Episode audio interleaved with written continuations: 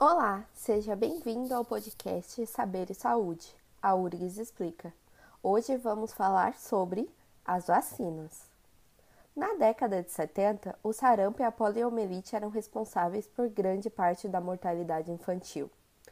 Contudo, no Brasil, a vacinação das crianças controlou essas doenças e muitas pessoas nem se lembram que elas existiram.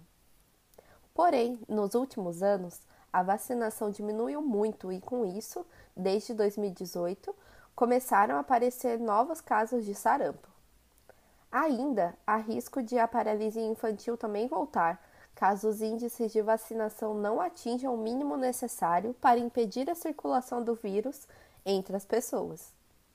Mas o que quer dizer atingir o mínimo da vacinação necessária?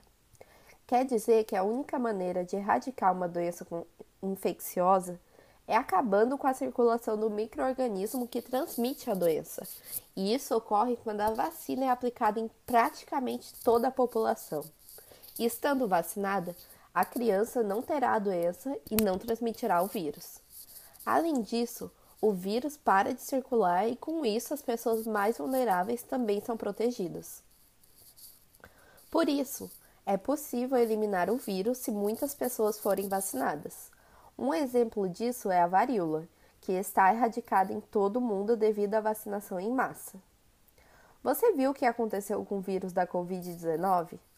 À medida que mais pessoas foram se vacinando, menos casos de contaminação ocorreram e as pessoas que se contaminaram e estavam vacinadas tiveram sintomas menos graves.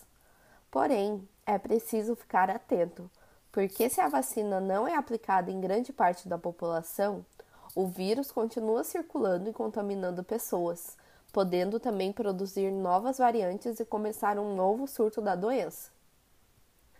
Mas se a vacina é de graça e impede a contaminação de várias doenças que podem ter consequências graves, por que algumas pessoas não se vacinam e não protegem seus filhos com a vacinação? Muitos pais são de gerações que desconhecem as doenças que foram erradicadas no país, porque eles foram vacinados.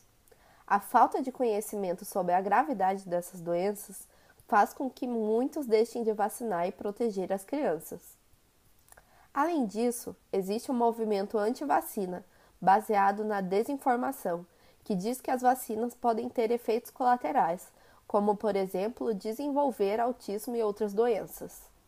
Mas isso não é verdade e já foi comprovado e desmentido. Contudo, algumas crianças podem apresentar alergia a algum componente da vacina.